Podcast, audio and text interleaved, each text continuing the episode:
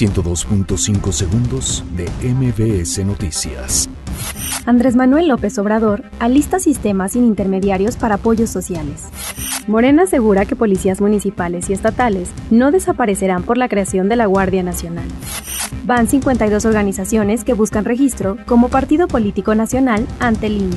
PAN demanda a gobierno federal establecer el orden en Michoacán.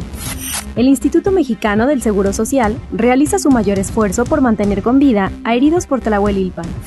Estados Unidos devolverá a México a los primeros 20 migrantes centroamericanos.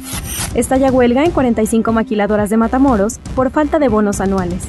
La jefa de gobierno, Claudia Sheinbaum, afirma que pese a juicios por publicidad, la línea 7 del Metrobús seguirá en funcionamiento.